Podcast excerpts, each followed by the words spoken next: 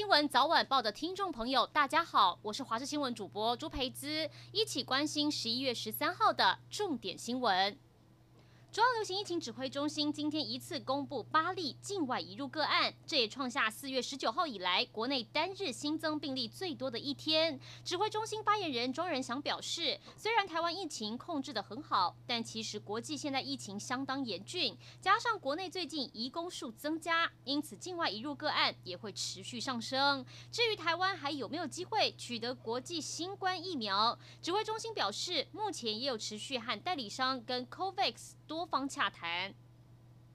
南投仁爱乡平静部落一名十个月大女婴吃热狗噎到，呼吸困难，口吐白沫，爸爸好紧张，赶紧抱着女儿冲到派出所求救。值班的副所长先帮女婴哈姆立刻急救，并用警车载女婴下山，前往十八公里外的消防队求援。还好女婴经过检查，热狗已经吞下肚，呼吸恢复顺畅，让爸妈松了一口气。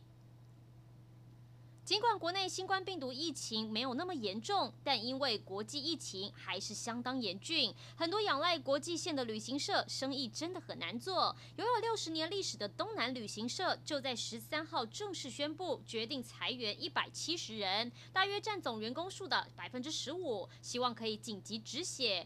业者坦言，就算最近国旅很夯，但因为国旅本身利润就不高，还是无法达到收支平衡。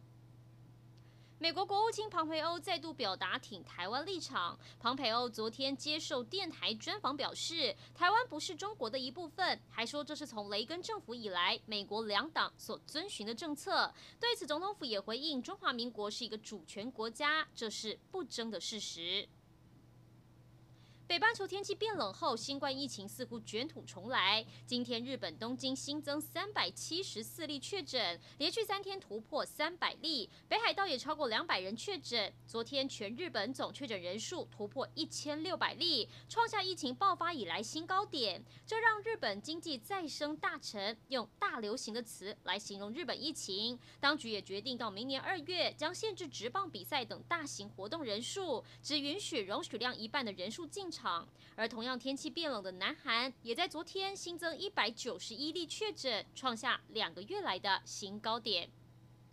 一起来关心天气。今天受到台风梵高的外围环流加上东北风影响，各地都有降雨机会。北台湾湿凉。明天周六白天，随着台风带来水汽减少，除了东北部还是因为东北风持续有水汽，其他地方则是短暂雨后多云的天气。周日到下周三，东北风减弱，气温稍微回升，天气会转趋稳定。各地大多为多云到晴，只有大台北地区跟东半部偶尔会有小范围降雨。